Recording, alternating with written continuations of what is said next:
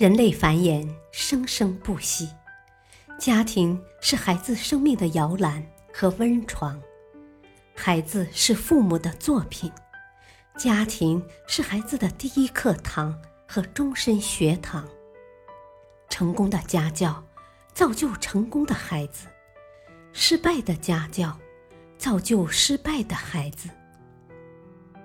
好父母满足需求，好家长用对方法。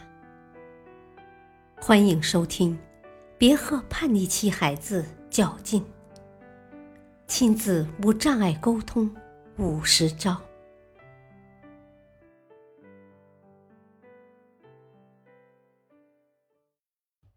你的孩子是哪种性格？九型人格理论。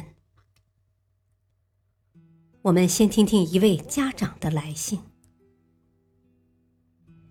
与其他家的小朋友相比，我的儿子显得非常胆小，不是特别合群。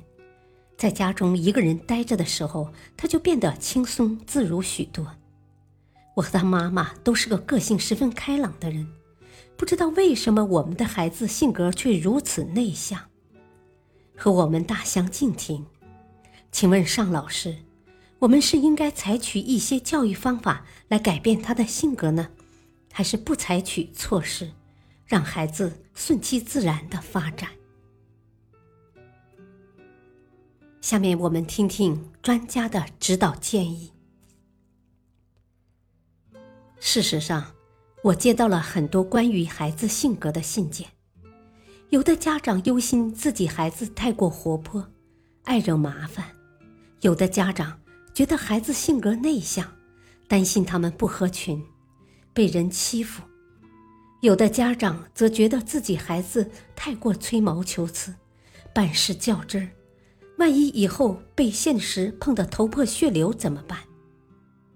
这些形形色色的问题。其实都指向了一个理论——九型人格理论。根据这个理论，我们可以把孩子分为九种类型。现在，让我们一起来了解他们。第一型，完美型孩子。这类孩子很尊重规律，做事十分有条理，致力追求完美。会为了达成老师和家长的期望而努力。当这类孩子对你提出意见时，师长们必须表示出尊重他们的态度。同时，他们为人耿直。如果你犯错了，坦白承认错误是跟他们相处的最好方法。符合第一型性格的孩子，他们天生需要找寻秩序，对与错。道德观念。如果他们觉得自己错了，他们就会自我惩罚；如果是别人错了，他们也会毫不犹豫的惩罚他人。完美型的孩子总会觉得我是好的、负责任的，别人又错又懒又不成熟，所以常常会去找别人的错误。第二型，助人型孩子。他们似乎是上天派下来的天使，性格乖巧，喜欢顺人意思，并且会主动帮助那些需要帮助的人。助人型的孩子渴望得到他人的爱，所以父母要让他们知道父母爱他们，和他们多相处、游戏，并且要以真诚的态度去感激孩子的帮助。符合第二型性格的孩子，与生俱来需要被爱和被接受。他们不以为爱是免费的，而是相信必须先付出才能得到，所以会先考虑别人的需求，经常用付出去争取他人对自己的好感。第三型，成就型孩子，他们似乎是天生的成功者。他们重视成就表现，爱以优胜劣败来看待自我价值，所以在人群中非常精神和醒目，常成为大家的焦点。作为他们的长辈，对他们正确的做法不宜干预太多，而应该多鼓励和关注，这会让他们变得奋发上进，成为实现自己理想和目标的人。符合第三型性格的孩子，他们认为被赞赏及肯定就是被爱。如果自己有外在成就，最容易被注意。第四型，艺术型孩子，从小就有艺术细胞的一群人，他们有创意、敏感、喜爱幻想、多愁善感。常会坚持己见，抗争到底，对权威不屑一顾。父母某种程度上应该理解他们敏感的情绪，对他们应该有更多的爱护和关心，让他们感受到父母的支持。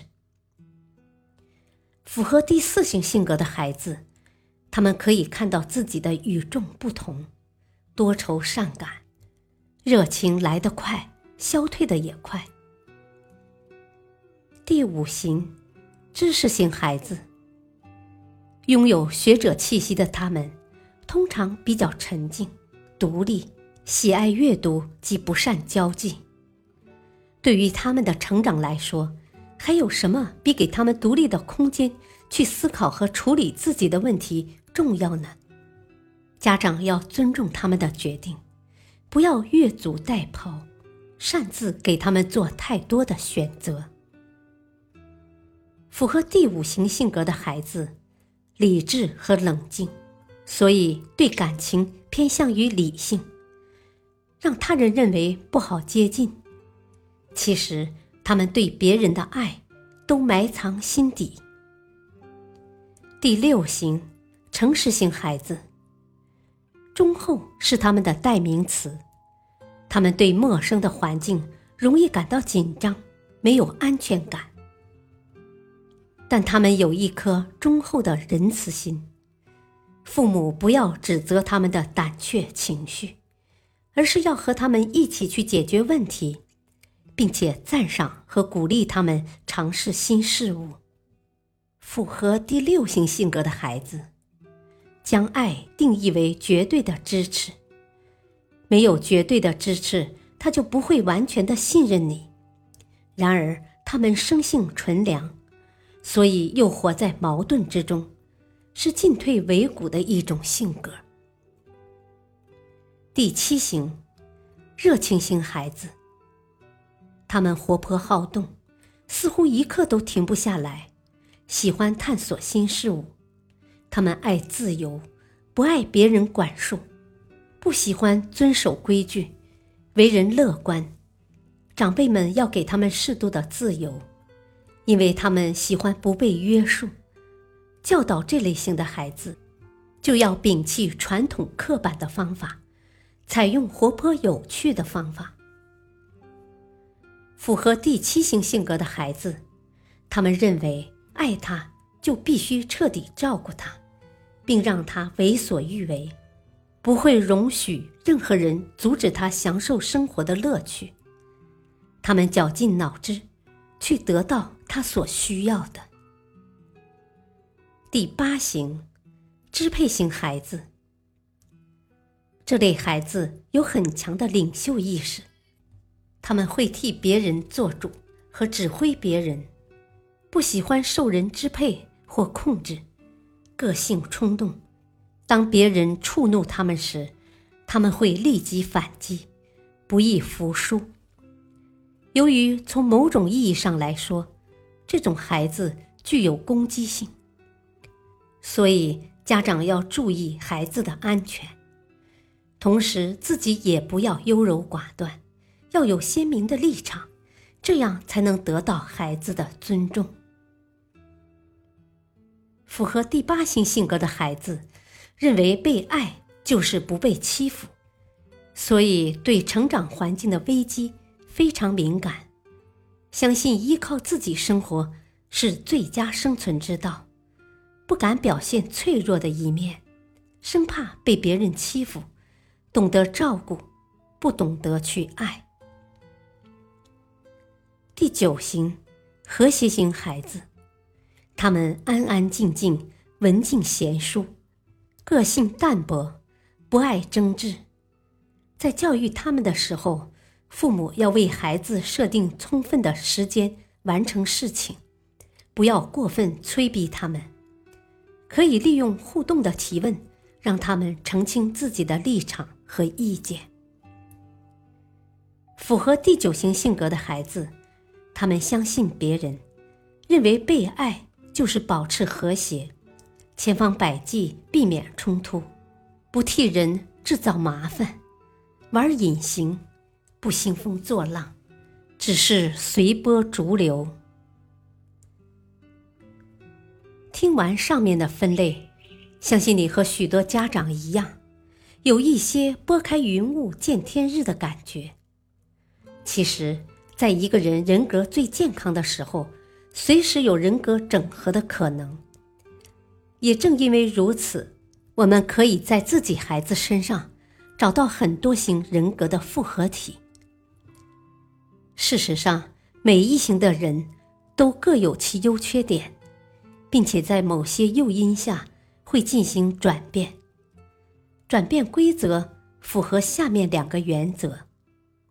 第一个原则：一型向七型转变，七型向五型转变，五型向八型转变，八型向二型转变，二型向四型转变，四型向一型转变。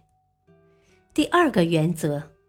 三型向六型转变，六型向九型转变，九型向三型转变。需要注意的是，顺向为人格升华方向，逆向为人格恶化方向。例如，某个具有第五型人格、知识型人格的孩子心理健康时，便会同时出现第八型。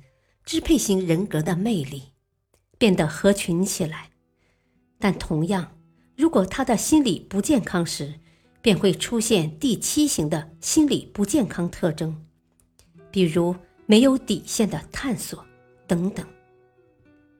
只要家长做好引导工作，给孩子提供健康的成长环境，就能让孩子人格向好的方向发展，向好的人格升华。让孩子的性格与素质都获得提高。以下是一个简要的人格升华表：一型向七型升华，放下拘谨，宽容乐观，敢于尝试，获得开朗；七型向五型升华，减少冲动，处事冷静，深入思考，获得理智。